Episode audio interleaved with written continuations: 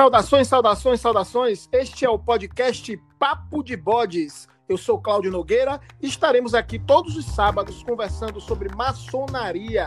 Toda semana, convidados especiais. Abordaremos temas históricos, filosóficos e culturais da nossa ordem. Seja bem-vindo, pode entrar.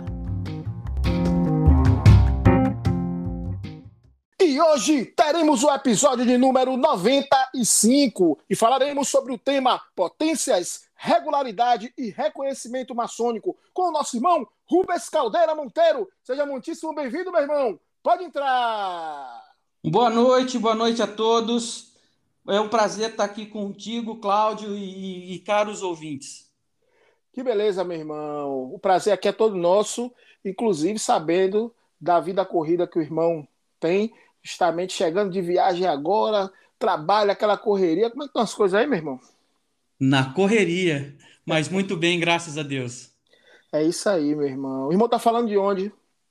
Estou no Rio de Janeiro nesse momento, que eu trabalho aqui, mas eu sou paulista de origem, mas hoje eu estou no Rio de Janeiro. Mas está sempre rodando aí o Brasil. O irmão nos bastidores tá me falando que estava no Espírito Santo nesse instante. Acabei de voltar de lá. O trabalho nos leva e a gente tem que ir. Que beleza. É por isso que o irmão é das relações exteriores também, né? É por... A vai conversar sobre isso, a gente vai conversar sobre isso daqui a pouco. Eu quero aproveitar e mandar um abraço aqui para os nossos queridos ouvintes que seguem as redes sociais do Papo de Bode. O Papo de Bode está lá no Instagram e tem uma página no Facebook.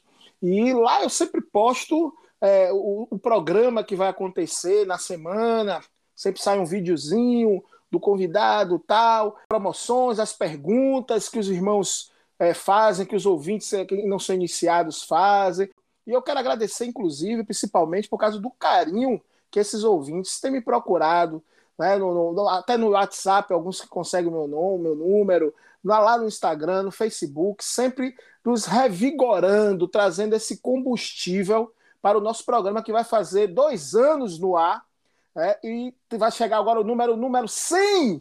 O número 100 são 100 entrevistas, não é brincadeira, não, viu, meu irmão? Todo sábado a gente está no ar com a entrevista nova, os irmãos aí abrilhantando e esses é, é, ouvintes maravilhosos que sempre estão lá nos dando força, trazendo esse combustível trazendo, é, é, dando dicas de, novos entrevistados. Tem umas dicas que são assim meio doidas, tem outras que são tudo a ver. Eu digo, rapaz, outros procura esse irmão, eu digo, esse irmão sumiu, cadê ele? O outro quer fazer um programa, às vezes, que, com um tema que não tem nada a ver, outro, rapaz, mas é delicioso. Atendo todo mundo. É só chegar lá na rede, só chegar lá no Instagram, no Facebook, que a gente conversa. Estamos aqui para isso, para poder levar um pouco de informação para aqueles que querem saber um pouco de maçonaria. E hoje a gente vai falar sobre elementos estruturais da maçonaria, vamos falar sobre elementos legais, uma parte que muitos irmãos têm dúvidas, né, não conhecem como é que funciona a estrutura, às vezes só entende ali a estrutura da própria loja, mas não vê a coisa como um todo, a coisa no, no, no, na, no país em que está e no mundo né, como é que funcionam os elementos legais da maçonaria. E você que quer saber sobre maçonaria, que quer é, tem, tem vontade, inclusive, de é, adentrar, saiba que não só entra-se na maçonaria através de um convite, mas nada impede que até você ser convidado, você conheça no que você vai entrar. Isso é extremamente importante. Saiba onde você está entrando, inclusive para não entrar em furadas por aí, que tem muito disso hoje em dia na internet, né, meu irmão? Vixe, se tem. A gente tem que estar muito atento. Infelizmente, muitas pessoas caem nessas armadilhas, muitas vezes por desconhecimento. E a gente tem que sim orientar e buscar informação. E o teu programa é um desses meios das pessoas se informarem, conhecerem realmente o que é a maçonaria, maçonaria séria. É isso. Então vamos que vamos. Uma chamada O Currículo do Bode.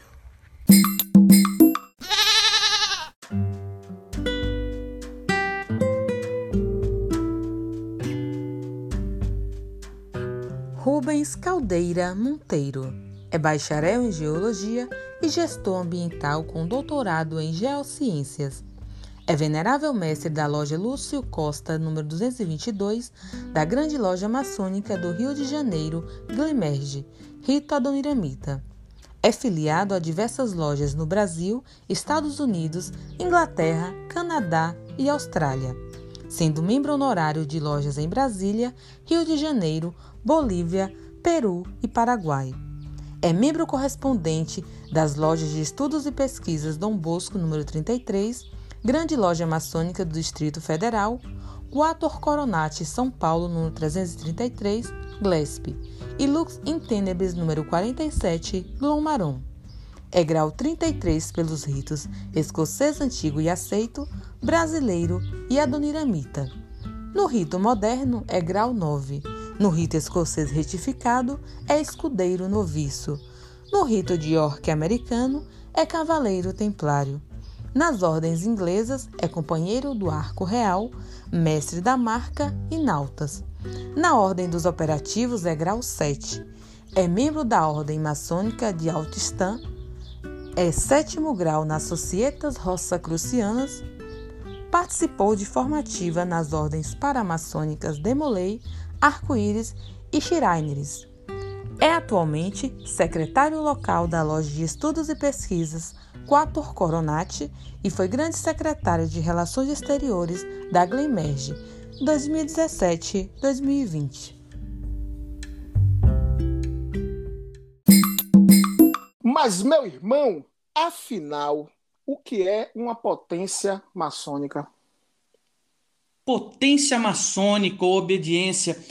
Potência é aquela entidade soberana que toma conta de lojas, de ritos, é uma organização que tem sob seu, seu guarda-chuva outras instituições, as unidades, sejam os corpos de, por exemplo, do, do Supremo Conselho, as lojas de uma grande loja ou de um grande oriente, capítulos, toda a estrutura da maçonaria, ela está organizada em potências.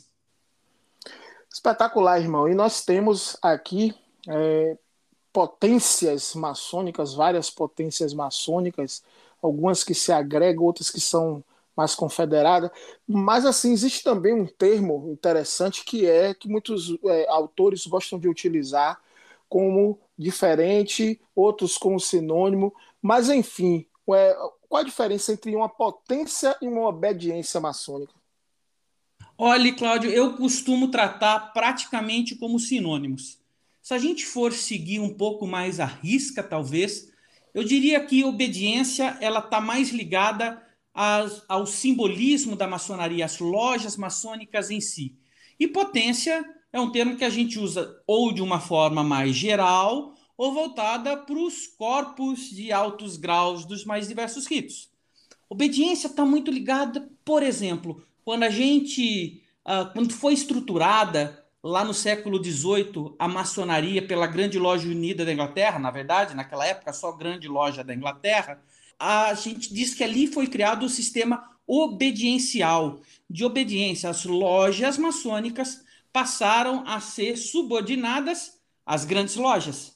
Então, esse sistema obediencial significa que essas lojas elas devem uma obediência à grande loja que as reúne e as representa. Obviamente, esses termos vêm evoluindo. Hoje, talvez seja um entendimento esse que a gente tem, mas a maçonaria, as lojas maçônicas, antecedem a existência dessa grande loja da Inglaterra. Mas o que a gente diz da maçonaria como a gente conhece hoje, de lojas trabalhando sobre a jurisdição, sobre o comando de grandes lojas ou grandes orientes, é nesse momento lá em 1717, 1721, como dizem outros, que a gente começou a estruturar dessa forma. Existem algumas outras coisas que dizem que já tinha uma grande loja já de York, na própria Inglaterra, uma grande loja na Alemanha, já anterior ainda, mas, digamos assim, do modo geral, clássico, mais amplamente aceito, surgiu esse sistema obediencial das obediências, surgiu ali com a grande loja da Inglaterra. Perfeito, irmão. E esse sistema administrativo em que existe divisão de poderes, que existe uma, uma, uma legislação e, e, tem to, e toda uma, uma, uma, divisão realmente hierárquica no Brasil. Nós temos, é, costumam-se dizer, três grandes forças, né? As, o Grande Oriente do Brasil, né? potência mais antiga, chamada potência mãe, 200 anos fazendo agora. As grandes lojas, que foram fruto da cisão dos anos 20, no final dos anos 20, e os grandes orientes independentes, popularmente chamamos de Comab, né? Mas eu queria que o irmão falasse um pouco dessa questão, dessas diferenças estruturais internas entre essas três grandes forças da maçonaria brasileira regular. Pois bem, vejamos que talvez a maçonaria tenha chegado no Brasil no final do século XVIII, 1790, 1800, 1801. Existe uma imprecisão quanto a isso porque a gente não tem evidências muito concretas. Temos algumas algumas evidências que talvez tenham existido já a partir de 1797 na Bahia. Já se fala de um Grande Oriente estruturado lá em 1815 no Nordeste, mas o, a maçonaria no Brasil, oficialmente, ela começou em 1822 com a fundação do Grande Oriente Brasílico, o Grande Oriente do Brasil. Imagina só, então a gente tinha só essa organização que reunia as lojas maçônicas que a gente tinha naquele momento, que surgiram basicamente de uma primeira loja que se dividiu, formou três lojas e formaram em 1822 o Grande Oriente do Brasil, que a gente como a gente se chama hoje. Lá em 1927 houve uma separação, um movimento que tem uma história que se liga à história do rito escocês antigo e aceito e uma, algumas lojas saíram do Grande Oriente do Brasil e se organizaram sob a liderança de uma grande loja, o Grande Oriente do Brasil era uma entidade que reunia lojas de todo o Brasil. As grandes lojas, elas passaram a existir nos estados. Então, vamos dizer assim, o GOB ele tem uma, uma gestão nacional, embora a gente tenha uh, representações estaduais, mas a organização é nacional. E as grandes lojas, quando surgiram lá em 1927, você tem começaram as primeiras grandes lojas a se formarem ali elas estavam representadas nos estados. As lojas do estado se reuniam sob a grande loja do estado de, de Rio de Janeiro, de São Paulo e por aí foi. E lá em 1973, por uma questão de eleição do Grande Oriente do Brasil, mais algumas lojas saíram do Grande Oriente do Brasil e formaram os Grandes Orientes Independentes, autônomos, os Grandes Orientes Estaduais, que hoje se reúnem sob a Confederação que a gente uh, conhece por Comab. As grandes lojas se organizaram, depois todas as grandes lojas se reuniram sob uma única bandeira nacional, vamos dizer assim, é uma organização que elas representam, não, não elas têm a total soberania, assim como na Comab, as grandes lojas dos Grandes Orientes têm sua autonomia, sua soberania, mas se reúnem numa confederação. No caso das grandes lojas, a CMSB, e os Grandes Orientes antigamente a que a gente chamava de independentes, sobre, sobre a Comab, lá em 73.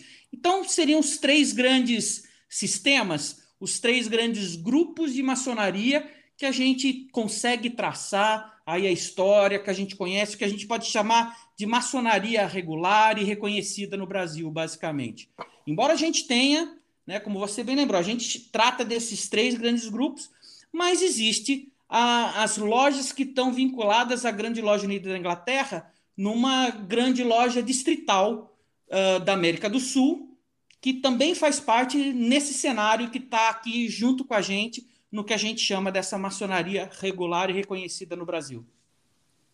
Esse caso aí da grande loja distrital é um negócio que me deixa assim meio sem entender direito como é que tem uma potência estrangeira, assim, vamos dizer assim, dentro do Brasil. Como é que funciona isso, meu irmão? Olha, na, na, na, se a gente for, for entender, é, alguns países acabam, um, por uma questão histórica, a grande loja unida da Inglaterra, da Escócia, da Irlanda, elas formam como que grandes lojas distritais. Seria como se fosse uma, sub, uma subpotência, vamos dizer assim. As lojas nesse outro lugar se reúnem sobre essa grande loja distrital. Vamos supor, a, o governo britânico tinha uh, dominava a Índia e ela formou uma grande loja distrital lá na Índia. E, e é, porque não era a grande loja unida da Inglaterra diretamente, mas as lojas que estavam na Índia se reuniram sobre essa grande loja distrital. Então é muito comum. Eu até entendo, irmão, assim, essa questão desses países que foram colonizados pela Inglaterra, mas no caso do Brasil. Pois é, a história no Brasil é um pouco mais complicada, né? Ali, essa história da grande loja distrital da América do Sul vem de uma história com um grande, um relacionamento com o Grande Oriente do Brasil. E depois que formaram as grandes lojas lá em 1927, o, o Grande Oriente do Brasil, nesse relacionamento, buscando o reconhecimento da Grande Loja Unida da Inglaterra, eles têm um acordo, porque ele existia como uma, uma outra organização dentro do próprio Grande Oriente do Brasil, que uh, organizava algumas lojas, que reunia algumas lojas que trabalhavam, vamos dizer assim, no rito mais próximos dos ingleses, né? Era, era o que na época ainda se chamava e ainda se chama de certa forma York. Mas depois ela acabou nesse relacionamento. O Gob falou: beleza, ok, Grande Loja Unida da Inglaterra, vocês formam a grande loja distrital de vocês, nós vamos dar apoio para vocês e vocês nos dão um reconhecimento como única potência no Brasil. É, faz parte da nossa história, é peculiar no Brasil. Realmente, como você bem colocou, é, a gente costuma ter essas grandes lojas uh, distritais em países que foram colônias da, de Escócia, Irlanda, Inglaterra, daquelas tradicionais grandes lojas uh, de lá do comecinho, que, que a gente diz que são de tempos imemoriais, mas o Brasil tem essa característica peculiar e muito brasileira. É um pouquinho da nossa jabuticaba aqui. E os nossos irmãos estão aqui hoje, trabalham conosco e faz parte da nossa maçonaria. A gente precisa entender isso também. É estranho, estranho, mas vamos que vamos. O Brasil tem de tudo.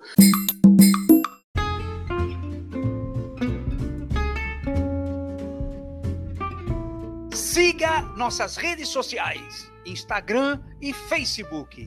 Papo de Bodes. Dá para entender que o Grande Oriente do Brasil funciona semelhante à República Federativa do Brasil. Você tem um, um grão-mestre geral, né, os grão-mestres estaduais e os veneráveis, né, como se fosse presidente, governador, prefeito, para ficar assim a grosso modo. E, e as grandes lojas dos grandes Oriente Independente é como se fosse um país dentro de cada estado, do ponto de vista da soberania, né? E o irmão falou bem aí das confederações. Tem irmão que às vezes confunde essa ideia de confederação como se fosse uma coisa semelhante ao GOB. E, na verdade, as confederações elas são é, deixam as potências, ou melhor, as potências estão bastante à vontade em relação às confederações. Elas são bem independentes, né? Quem, quem conhece um pouco da, da, das, dos grandes orientes da, da Comab percebe que há bem diversidade em, em paramentos, etc. A grande loja já tem uma coisa que, que une eles né, em termos de paramentos e tal, mas a diversidade em ritual, há uma coisa bem diferente, né, bem heterogênea. Fala um pouco sobre isso, meu irmão, essa questão das confederações e essa independência de, desses estados. Na, o, no Grande Oriente do Brasil, a gente entende as lojas elas são federadas ao Grande Oriente do Brasil. Todas elas estão ligadas ao Grande Oriente do Brasil no seu poder central, lá em Brasília. O que a gente chama dos grandes orientes do, do GOB, São Paulo, GOB Rio de Janeiro, GOB Espírito Santo, vamos dizer assim, são, uh, de certa forma, como delegacias por que, que eu digo isso? Que elas são uh, delegacias como representantes estaduais do Grande Oriente do Brasil, porque eles não têm, esses grão-mestres estaduais, eles não têm autonomia, não têm, de fato, uma independência, uma soberania administrativa. Todos respondem diretamente ao Grande Oriente do Brasil no seu grão-mestre geral. Então, o GOB, o Grande Oriente do Brasil, tem um grão-mestre geral que responde pelo Grande Oriente do Brasil em todo o Brasil. Os seus grão-mestres estaduais são chamados de grão-mestres estaduais, mas eles são, de certa forma, delegados. Embora eles passem por um processo eleitoral, né, eles são eleitos para tal pelas lojas estaduais, eles não têm uma completa autonomia, eles são auxiliares desse, desse poder central. Então, eles.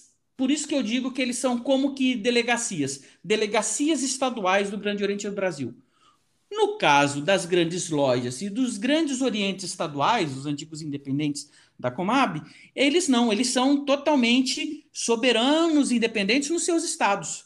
Então, o grão-mestre da grande loja do Rio de Janeiro, ele tem total autonomia para definir.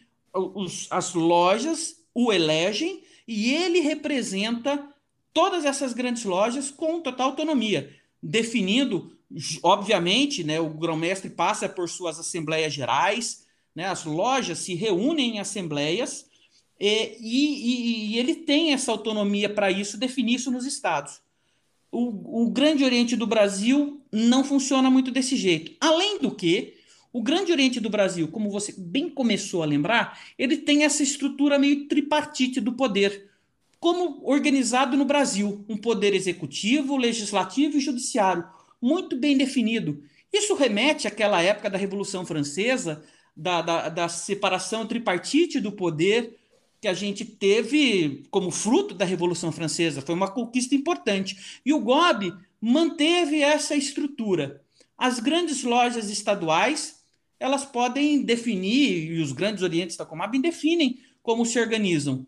De qualquer forma, quem representa a maçonaria o, o grão-mestre não tem poder total porque ele depende da grande assembleia, que geralmente está ali representada por seus, grão, por seus veneráveis mestres, que são os presidentes das lojas. Eles uh, mandam junto com o grão-mestre, mas tem total autonomia para definir como que se passa no Estado.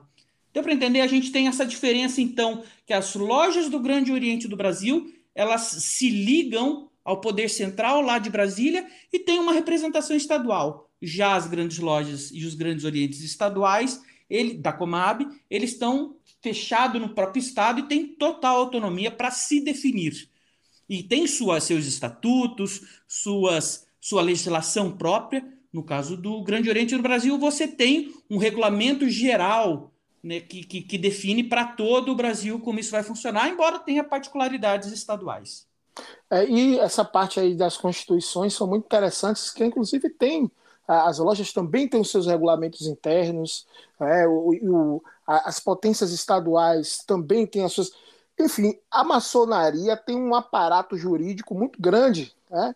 Tem, assim, quem não conhece a maçonaria está de fora não sabe dessas questões é, das divisões, por exemplo, o Grande Oriente do Brasil, com essa questão do poder bem definido, poder executivo, legislativo, judiciário, o, as lojas têm os seus deputados, né, os deputados estaduais, os deputados federais, para fazer a representação da loja.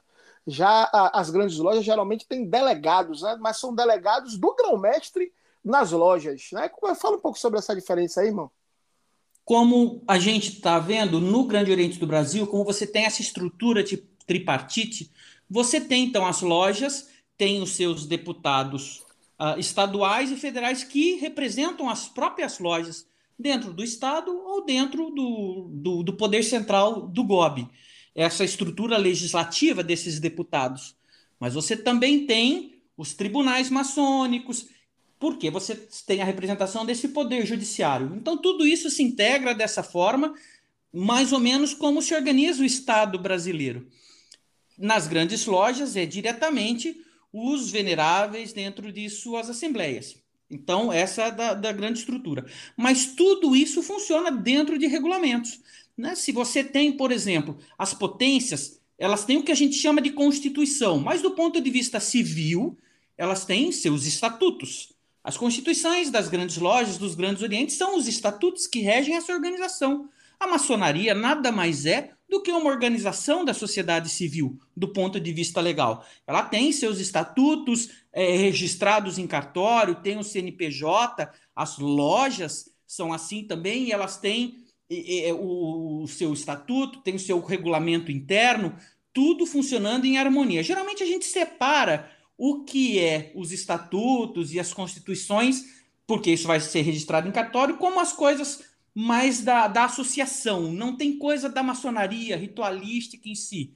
A gente tenta evitar esse tipo de coisa para deixar isso dentro da organização dos ritos e dos rituais, separar um pouco esses, esses, esses poderes. E aí uma série de mitos, né? Poxa, a gente fala da maçonaria, o que a gente ouve falar, que tem uma série de coisas da secreticidade, do secreto. Não, é uma organização, como outra associação, uma associação de bairro, como outra qualquer. Talvez a maçonaria tenha mais a ver com a organização sindical daqueles trabalhadores, aqueles construtores, e isso que teria sido talvez o início da maçonaria, quase que lendária, lá no século X, em 926, quando o rei Atelstan teria organizado a maçonaria, poderíamos dizer que era um sindicato patronal, de certa forma né? O rei teria, através do príncipe Edwin, chamado a galera, olha, vamos organizar aqui o trabalho. Né? E, e aí esses estatutos, eles refletem o jeito que isso deve organizar.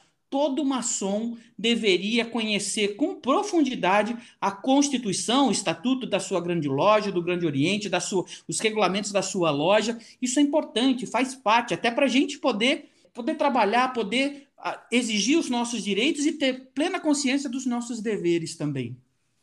É, e às vezes os irmãos preferem não estudar a Constituição, não estudar a legislação e perguntar a um irmão que está lá estudando o tempo todo. E aí fica complicado, porque fica tudo na mão daquele irmão. O que ele disser está lá na Constituição. Você tem que olhar, meu irmão, tem que ir lá para saber o que é que tem na sua legislação. Isso aqui eu estou falando diretamente com os irmãos, né? aqueles que estão nos escutando, os que não, não são irmãos, ainda não sabem desses perrengues e vão falar de perrengue. E falando nisso, meu irmão, tem uma questão muito importante que são os pontos de regularidade maçônica. É falado ao vento sobre isso, mas às vezes as pessoas não sabem o que é que define uma loja para ser regular e uma loja para ser irregular. E com essa loucura que a internet está aí, com várias lojas no mundo virtual aí, golpes e tudo mais, é muito importante que o irmão esclareça para o nosso público o que são esses pontos de regularidade maçônica. É verdade, é verdade. Muitas, muitas pessoas, às vezes muitos irmãos e principalmente quem ainda não foi iniciado não tem noção, às vezes, e acaba caindo em armadilhas por causa disso. Mas regularidade é muito importante para a maçonaria. E nós temos basicamente dois, dois pontos de vista de regularidade. O que a gente chama de regularidade de origem e regularidade de funcionamento. A regularidade de origem diz de como foram, como foi constituída uma determinada grande loja e suas lojas. A legitimidade de origem, que a gente pode dizer que vai garantir essa regularidade, é quando uma grande loja é formada por três lojas regulares. Ou quando essa grande loja, quando se forma, ela é, ela é criada por outras grandes lojas ou reconhecida por grandes lojas que já são, já estavam aí, já têm uma história e elas se ligam de certa forma a outras grandes lojas que a precederam. Que se a gente for puxando na história, vamos chegar a grande loja unida da Inglaterra, a grande loja da Escócia, da Irlanda, da França, as primeiras grandes lojas ali que se organizaram.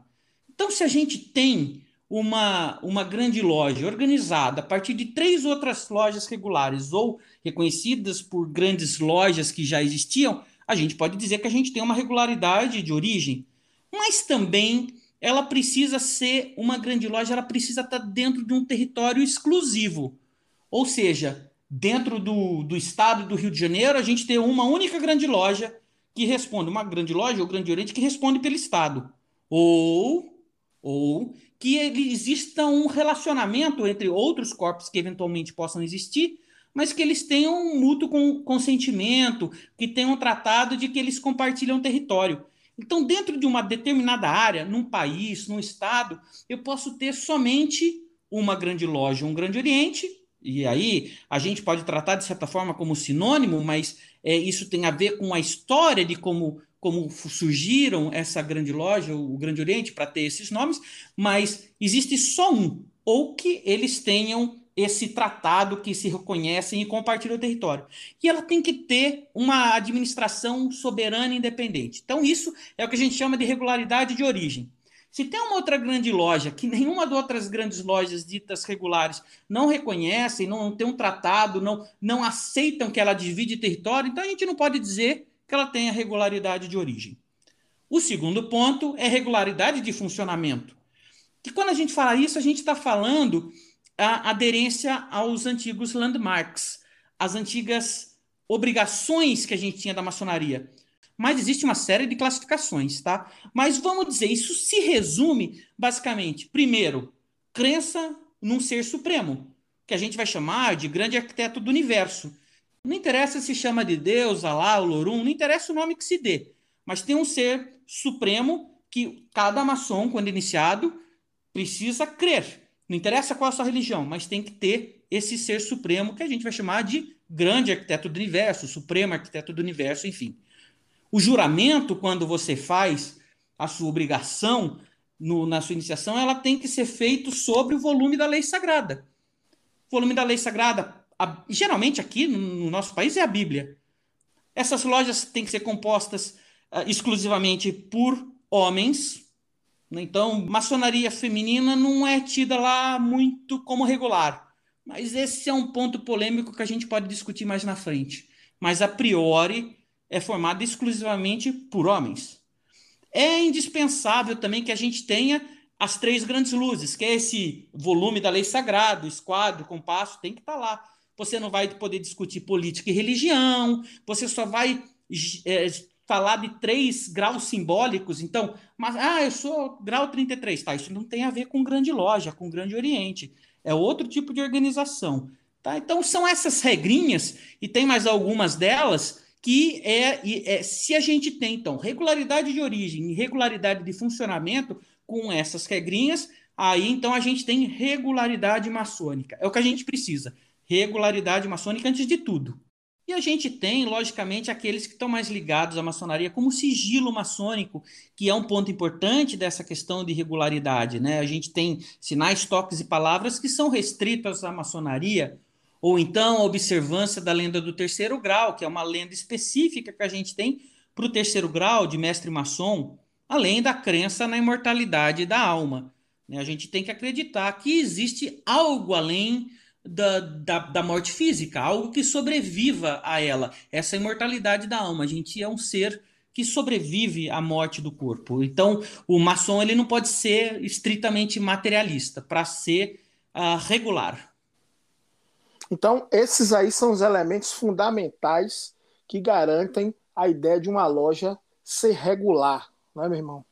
Exatamente. E esse é o primeiro ponto que a gente precisa considerar então a gente fecha. Regularidade de origem, ela precisa ter ligada, formada por lojas regulares, ter uma jurisdição eh, exclusiva ali, você ter só essa grande loja ou grande oriente no, no estado, no país, ou então, se tiver outras, que eles se reconheçam, e, é, e tem que ser soberana e independente a administração dessa grande loja. E, por fim, a regularidade de funcionamento, que são todos esses pontos que a gente levantou que tem que ser considerado. Então, regularidade de origem e de funcionamento.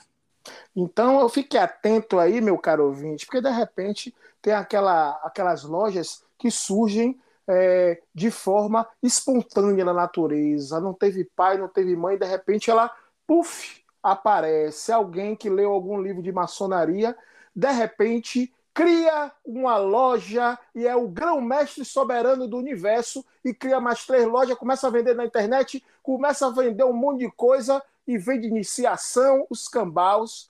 Né? Então, esse pessoal aí, para nós que somos de uma maçonaria que tem uma origem que está no Brasil há mais de 200 anos, são considerados irregulares. Então, meu irmão, existe um ponto que é fundamental, que é o chamado reconhecimento maçônico. existe uma confusão entre os dois pontos, a regularidade e o reconhecimento. Explica para os nossos ouvintes o que é o reconhecimento maçônico. Bem colocado. É, esses são dois termos, regularidade e reconhecimento, são dois termos que muitos maçons mesmo confundem. E regularidade, como a gente já falou antes, são regras muito claras sobre origem e funcionamento mas reconhecimento é um ato administrativo, fruto de uma diplomacia de relações exteriores. se irregularidade é a lei, o reconhecimento é um privilégio dessa relação entre grandes potências regulares, né, entre as grandes lojas e o Grande Oriente. Então é um ato administrativo. É o meu meu Grande Oriente ou minha grande loja dizendo: "Eu reconheço você". Eu estou dizendo que, poxa, eu tenho, nós temos um relacionamento e eu acho que você está de acordo com os. No mínimo, quando você reconhece, você está dizendo que é regular, que a outra é regular. E é fruto desse relacionamento. Então, reconhecimento é esse relacionamento. E é um ato, como eu bem disse, administrativo. Você vai uh, emitir, por exemplo, uma carta dizendo: olha, uh, e sempre, e sempre o reconhecimento tem uma coisa assim. Quando uma grande loja ou um grande oriente quer o reconhecimento de alguém, ela precisa pedir. Ninguém vai chegar te oferecendo, ah, eu te reconheço. Não, não. Vamos supor, a minha grande loja do estado de, de, de qualquer que seja, eu quero pedir o reconhecimento para outro estado, para um outro país. Eu vou emitir uma carta falando, olha, eu queria pedir o reconhecimento e eles vão numa reunião, considerando critérios, muitas vezes passando por comissões bastante rigorosas, avaliando sobre a origem da tua grande loja, sobre o funcionamento. Algumas delas, potências que vão te reconhecer, uma grande loja que vai te reconhecer, ela pede inclusive teus rituais. Deixa eu ver os seus rituais aí, se estão de acordo, se é maçonaria, se é regular mesmo. Então você manda os documentos solicitados, falando sobre a sua história, como você surgiu, quantas lojas você tem, os membros, como você funciona, sua legislação a partir de tudo isso, da análise que surge a partir disso tudo, se a grande loja que você solicitou, grande loja ou grande oriente, que você solicitou reconhecimento, se ela tiver interesse num relacionamento com você, ela vai te outorgar um reconhecimento, vai falar, ok, nós te reconhecemos como nós te reconhecemos, nós oferecemos para você o nosso reconhecimento. Por isso que é, como já falava um famoso maçom, presidente de uma, de uma conferência mundial, aí o Thomas Jackson, Tom Jackson, falava que era um privilégio da relação estabelecida entre grandes potências regulares. É um privilégio, porque a partir desse momento você fez uma petição para o reconhecimento, ela te outorga esse reconhecimento. E aí ele pode ser eventualmente formalizado através de um tratado de reconhecimento, de união e, e tratado de amizade ou qualquer nome assim que o valha, ou apenas uma, você vai receber uma carta dizendo que você é reconhecido e eles vão colocar no site ou falar para os maçons da jurisdição lá daquela grande loja que você pediu reconhecimento que você é reconhecido por eles. É isso. Então, para você visitar uma grande loja, primeiro você precisa ser reconhecido como maçom regular e ter esse reconhecimento. Só aí você vai poder, por exemplo, ser, visitar as lojas que estão nessa grande loja, nesse grande Oriente. Agora, para além desse ato administrativo, é também uma tradição maçônica. Né? As potências mais antigas reconhecem as potências mais novas. E existem os, as potências antigas que têm o um reconhecimento, vamos dizer assim, cobiçado. Né? O grande reconhecimento da grande loja unida da Inglaterra. Tem isso, meu irmão? Tem, tem sim. É, de certa forma é o seguinte: sempre, sempre é a grande loja que é mais nova, que foi fundada mais recentemente, que perde o reconhecimento da mais antiga. Porque é uma. A questão é exatamente essa. Né? Ah, mas minha loja é de 1790 e tanto. Ah, mas a grande loja unida da Inglaterra é de 1717. Você quer, você, se você quer ter o reconhecimento dela, você que tem que pedir. Ah, mas eu sou de 1790 e tantos, mas você que tem que pedir. Agora, uma loja, uma grande loja que foi fundada, sei lá, vamos supor aí, uh, num, num, novo país que, que acabou surgindo, a grande loja é do ano 2002, sei lá, uh, ela tem que pedir para uma galera de lojas, porque ela é a mais novinha, é a mais caçulinha, é ela que tem que pedir para as mais antigas. E algumas delas são mais cobiçadas. Como eu falei, citei no exemplo, de certa forma, grandes lojas bastante reconhecidas historicamente, que são cobiçadas, como você bem usou esse termo, são a Grande Loja Unida da Inglaterra, a Grande Loja da Escócia e a Grande Loja da Irlanda. Essas três principais. Depois a Grande Loja Nacional de França, as grandes lojas dos estados americanos. Né? E aí sempre fica aquele negócio, mas a, a, a, gente tem uma, de certa forma, uma sombra brasileira, tem uma ilusão que a grande loja unida da Inglaterra é uma grande loja reguladora da regularidade maçônica. Todo mundo, ah, eles que dizem que, que são. Não é bem assim, né? Só por serem mais antigos. Ah, não, ah, quem, quem, quem é que, que manda nessa questão de regularidade é a, a grande, as grandes lojas dos Estados Unidos, porque lá já tem mais de um milhão de maçons, e número de membros é bem maior que a grande loja unida da Inglaterra, embora seja uma série de grandes lojas, embora tenha algumas que já tem bastante mais membros do que a própria grande loja unida da Inglaterra. Né? Mas não é bem assim. Então, essa questão de quando ela foi criada é importante. Mas as mais cobiçadas são essas mais antigas. E essa, mas a Grande Loja Unida da Inglaterra ela tem uma publicação né, bastante famosa, que tem uma lista né, com as lojas da qual ela reconhece mundialmente, não é isso? A Grande Loja Unida da Inglaterra ela tem no site dela, aberto para qualquer um que queira, ela tem lá Foreign Grand Lodges. Ela, é, são as grandes lojas estrangeiras que ela reconhece.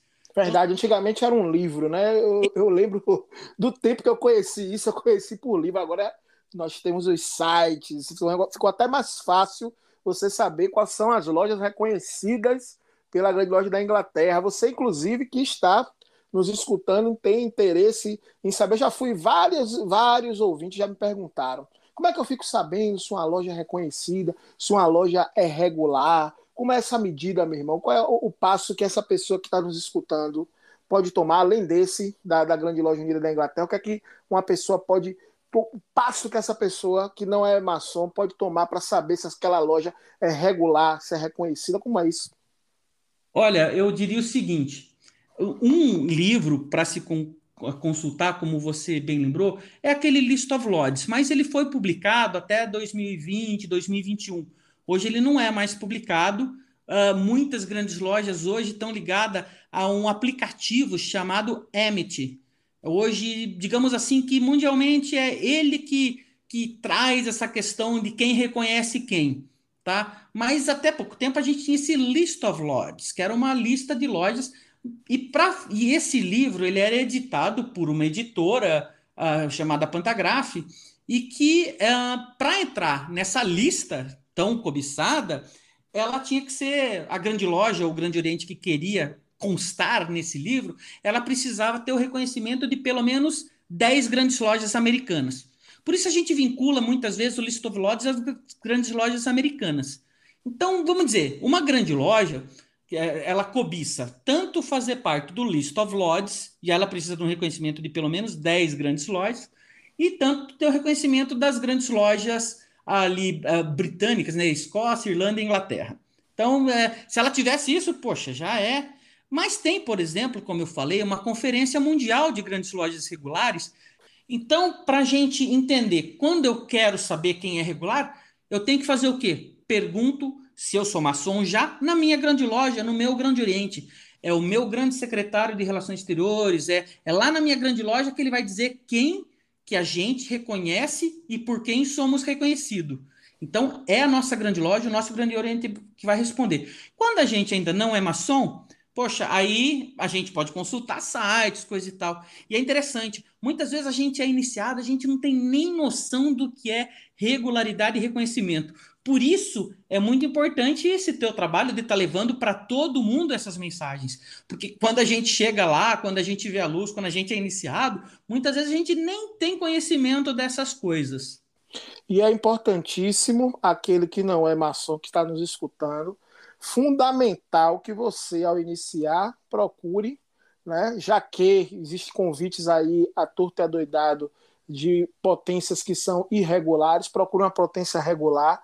No Brasil, nós temos o Grande Oriente do Brasil e as grandes lojas que estão ligadas à CMSB e os grandes orientes independentes que estão ligados à Comab.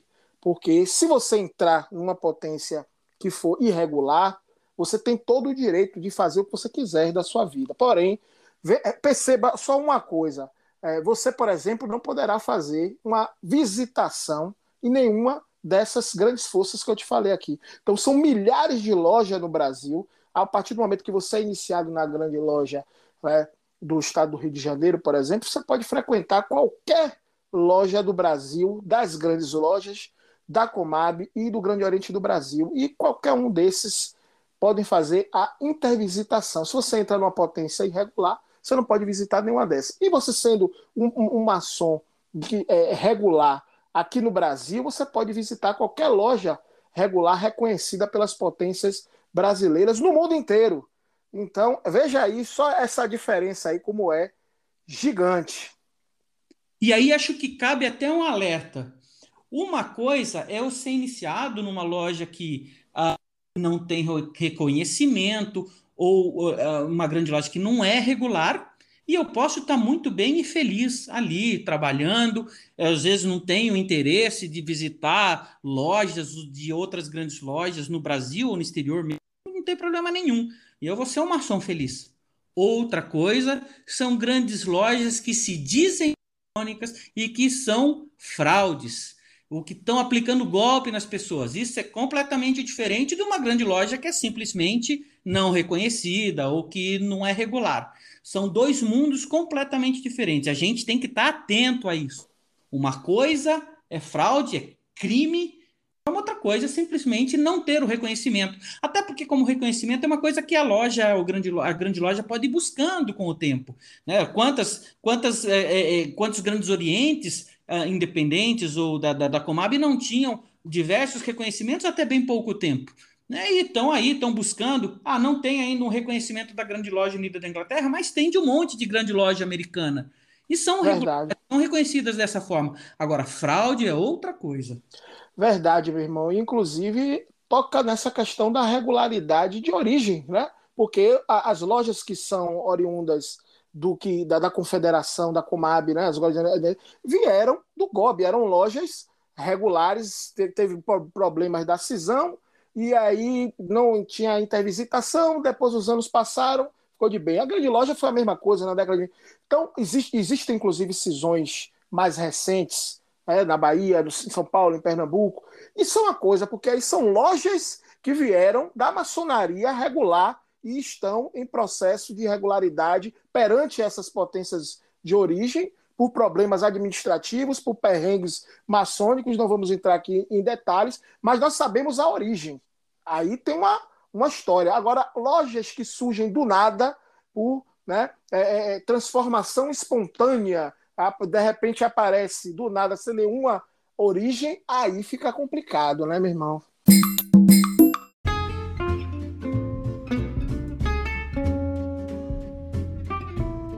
Apoio Cultural www.comotal.com.br Artigos maçônicos.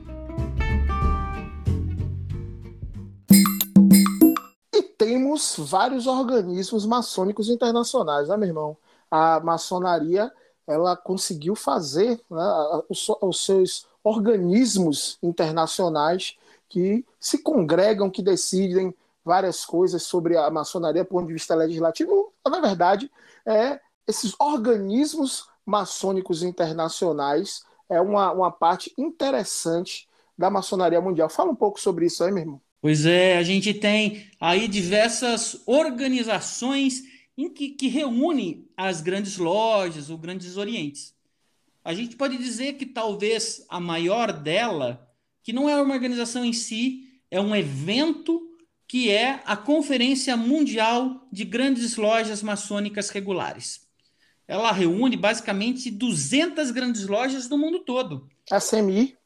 Essa daí que eu estou falando é o World Conference of Regular Masonic Grand Lodges. Como eu falei, ela é um evento, não é uma organização. Mas muito bem lembrado, porque a CMI, que é a Confederação Maçônica Interamericana, que foi fundada lá em 1947, ela reúne mais de 80 potências, são um, quase meio milhão de maçons de 30 países diferentes.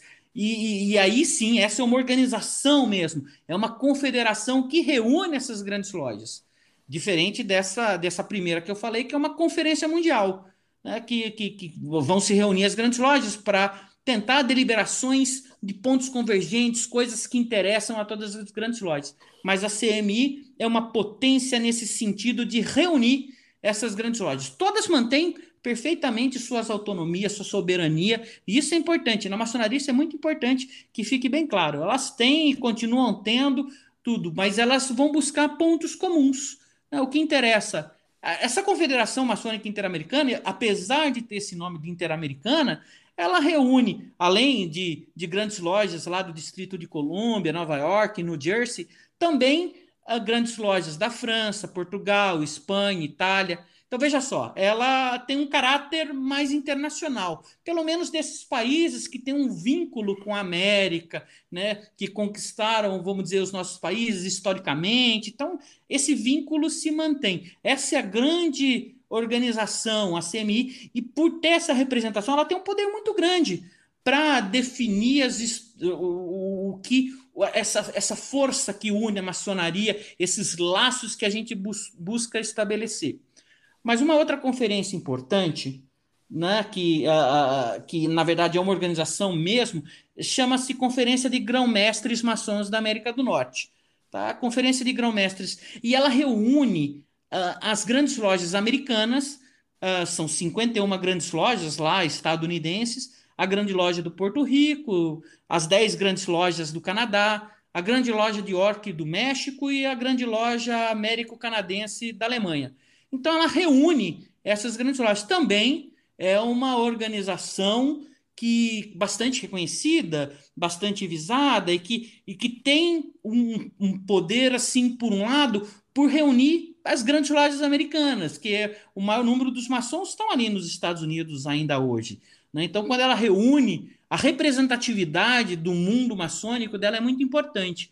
Então, a CMI e a Conferência de Grão-Mestre da América do Norte são as duas organizações assim mais importantes. Afora isso, a gente tem outras organizações, vamos dizer, que reúne alguns países, como a Confederação Maçônica Centro-Americana, que reúne Costa Rica, El Salvador, Guatemala, Honduras, Nicarágua, Panamá, a Confederação Maçônica Bolivariana, que reúne Bolívia, Colômbia, Equador, Panamá, Peru, Venezuela. São outras organizações menores, regionais, além das organizações que a gente tem uh, que são mais nacionais, né? como a gente tem, por exemplo, lá na, na Alemanha, você tem uma grande loja unida uh, da Alemanha que reúne as cinco grandes lojas alemãs. São cinco grandes lojas reunidas numa grande loja unida que representa toda a Alemanha. São organizações que vão tendo, assim como tem as grandes lojas uh, regulares mexicanas ou a Confederação Maçônica Colombiana, sempre reunindo dentro dos países ou regionais.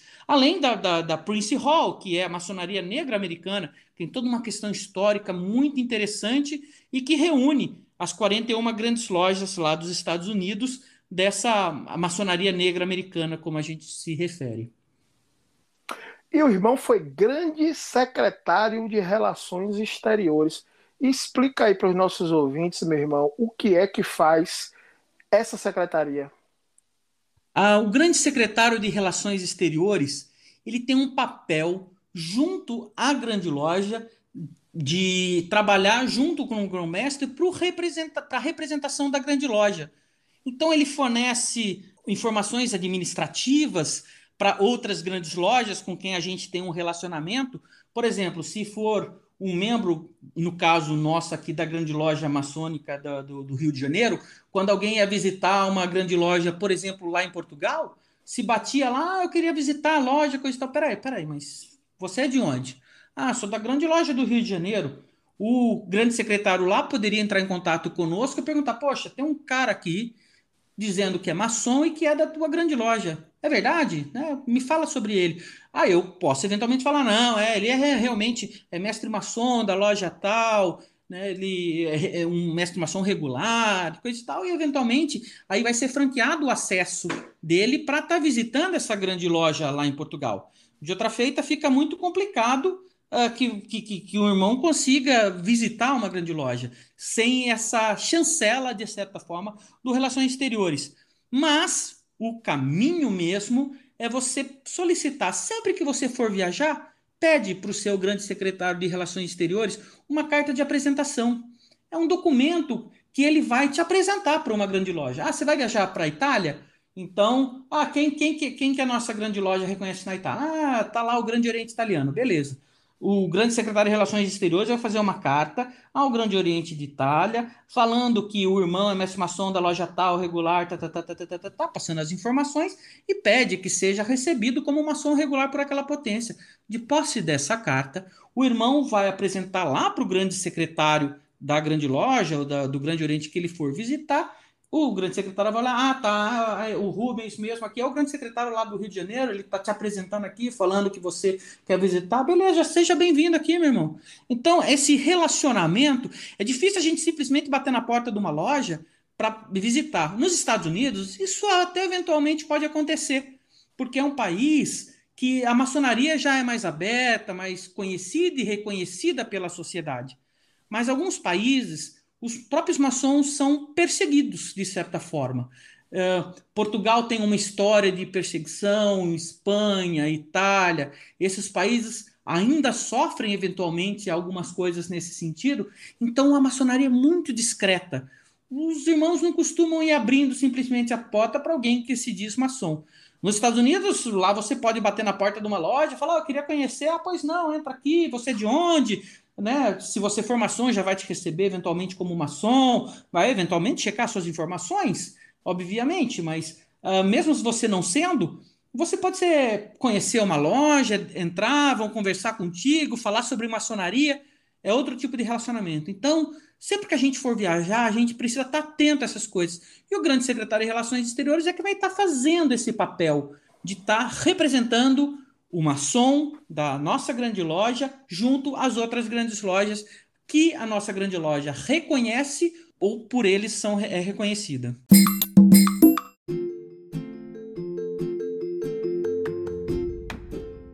Mestre Arroio, o que é que eu faço para eternizar o pensamento? Escreva um livro. Acesse www.editorareligare.com.br nós ajudamos você nessa difícil empreitada. Ninguém escreve um livro sozinho.